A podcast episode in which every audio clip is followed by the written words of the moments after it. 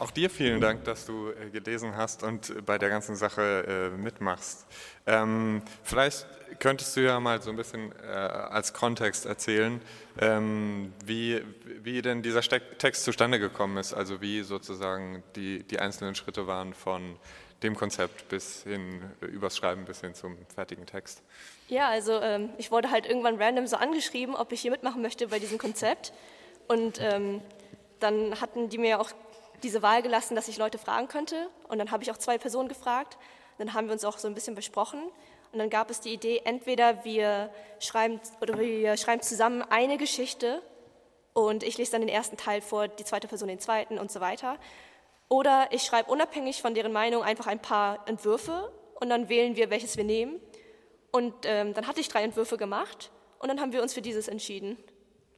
Was war so, also was war die Grundlage für eure Entscheidung? War es einfach so ein Bauchgefühl, das äh, scheint am besten oder hattet ihr so ein Auswahlkriterium? Nee, wir haben natürlich auch schon überlegt, ähm, also erstens, welchen Text kann man nehmen und dann gut auch weiterschreiben, welchen Text kann man nehmen und dann weiterschreiben, sodass die Fortsetzung für sich selber auch Sinn ergibt, aber auch abhängig von, der erst, von dem ersten Teil auch Sinn ergeben würde.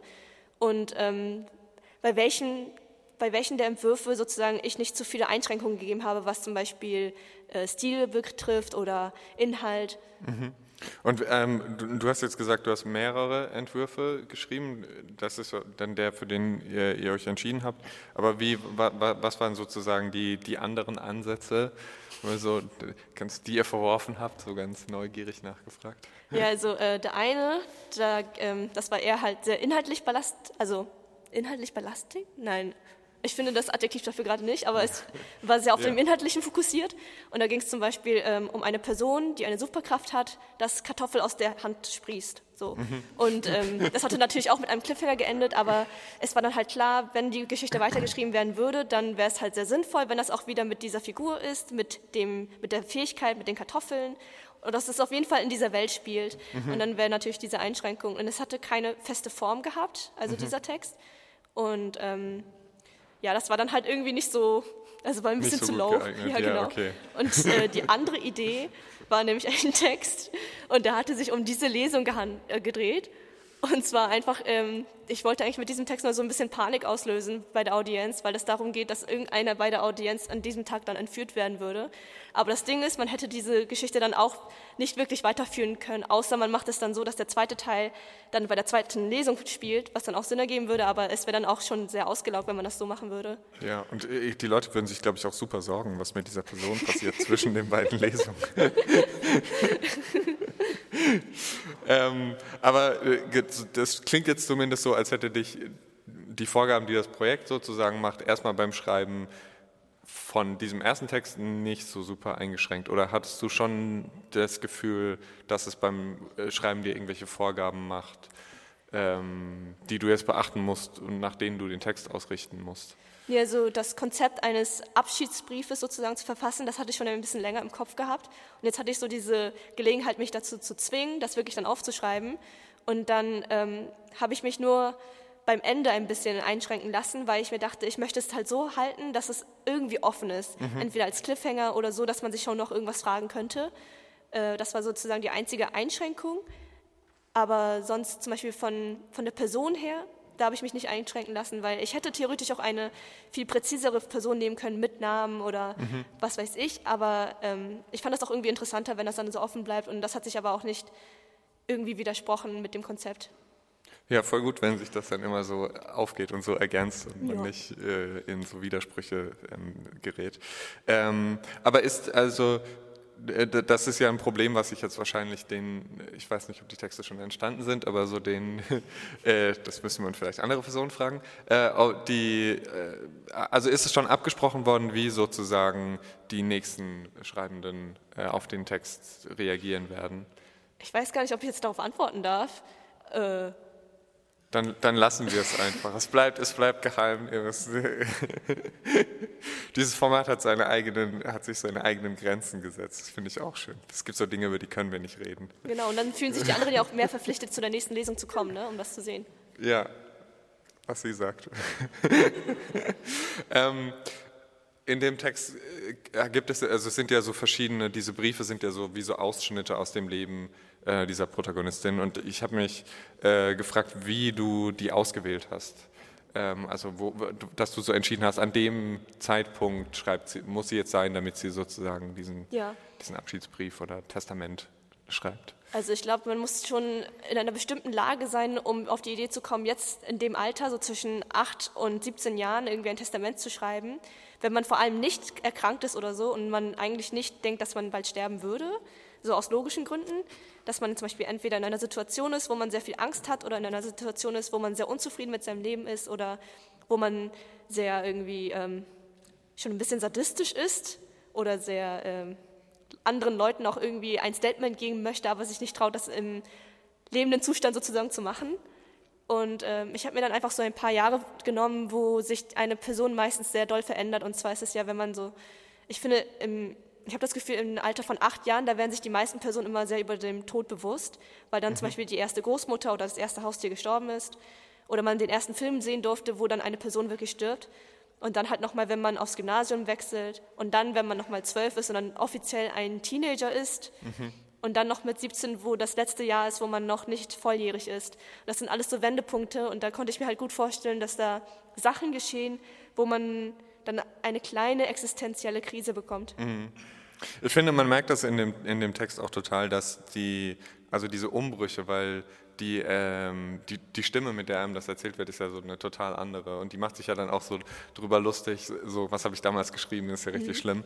Ähm, und ähm, ich habe mich gefragt, ob, ob das so ein Problem war beim Schreiben, diesen Sound erstmal zu finden, so für die verschiedenen Lebensabschnitte. Mit 8 klingt es irgendwie so, mit 12 so, mit 19 wieder ganz anders.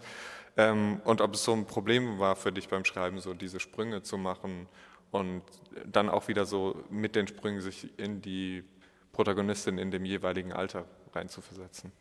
Also ich muss sagen, die kleineren Sprünge fand ich sogar viel schwieriger als die größeren, extremeren Sprünge, mhm. weil ich mir dann sozusagen noch diese Ausrede einfallen lassen konnte, ach ja, sie ist ja so gealtert, deshalb ist dieser Sprung jetzt gar nicht so komisch, dass sie jetzt auf einmal eine ganz andere Sprache hat. Mhm. Aber bei diesen kleinen Sprüngen von zum Beispiel acht bis zehn Jahren oder von zehn bis zwölf Jahren oder von zwölf bis zwölf Jahren, da hatte ich immer so dieses Problem, dass ich mich gefragt habe, ob das jetzt zu groß ist, ob das nicht glaubwürdig ist, wenn sich eine Person so krass verändert oder nur so wenig verändert da habe ich schon irgendwie mich gefragt, ähm, wie realistisch das ist. Und ich habe dann auch ein bisschen durch meinen eigenen ähm, iCloud-Server sozusagen so ein bisschen durchgelesen, wie ich damals mhm. so geschrieben habe. und habe mich dann davon ein bisschen inspirieren lassen. Ja, aber das, äh, wie, wie ähm wie ernst kannst du diese Figuren äh, in den jeweiligen Altersstadien denn nehmen? Weil ich finde, das ist so äh, manchmal so eine, eine, große Herausforderung, dass man dann so eine Figur schreibt, mit der man sich vielleicht auch noch identifizieren kann, äh, wo man aber so weiß, wow, ey, mit zwölf war ich so richtig, also dieses Ich mag ich auf jeden Fall nicht mehr. so, äh, und gleichzeitig muss man das dann, also ist das so eine Herausforderung gewesen, äh, diese, diese Figuren dann ernst zu nehmen in diesen Altersabschnitten? Oder war, also nicht in dem Sinne, dass du dich jetzt so über die lustig machst oder so, ja. aber dass du so noch voll verstehen kannst, was die gerade so bewegt und das dann so ernst nimmst? Ja, es, es war schon ein bisschen schwierig. Also es ist ja ein bisschen so, je extremer die Person ist, desto schwieriger war es für mich auch, sie ernst zu nehmen, weil sie dann mehr zu so einer Karikatur wurde, mhm. weil sie dadurch auch interessanter wurde und dadurch hat sie auch mehr Grund, überhaupt ein Testament verfassen zu wollen.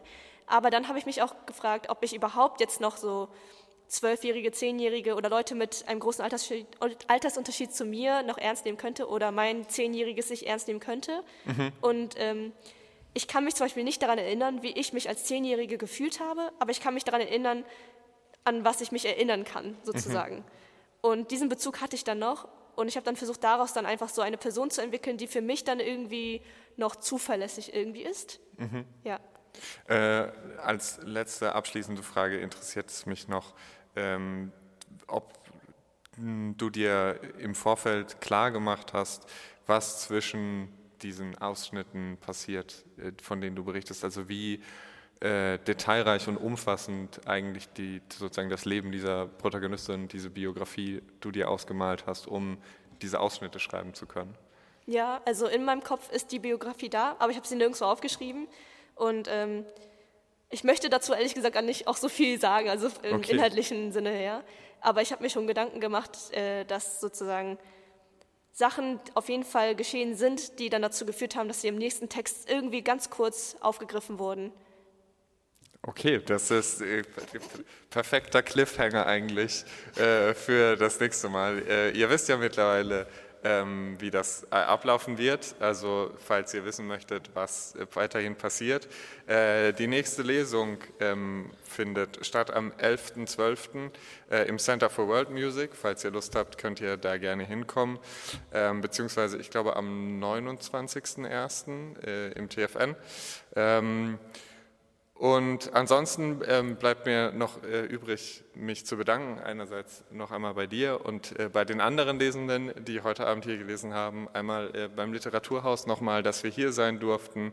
Ähm, ihr habt ja alle so einen ähm, Terminkalender äh, auf eurem Platz liegen. Also äh, das Literaturhaus freut sich bestimmt auch, wenn ihr ähm, noch zu weiteren Veranstaltungen kommt, die da draufstehen. Äh, zum Beispiel auf die Veranstaltung der Bella Triste, die äh, demnächst hier stattfindet. Äh, das solltet ihr auf jeden Fall auch hingehen. Äh, und jetzt muss ich mich noch bei euch bedanken, beziehungsweise darf ich mich noch bei euch bedanken. Äh, schön, dass ihr da wart. Ich wünsche euch noch einen schönen Abend. Auf Wiedersehen.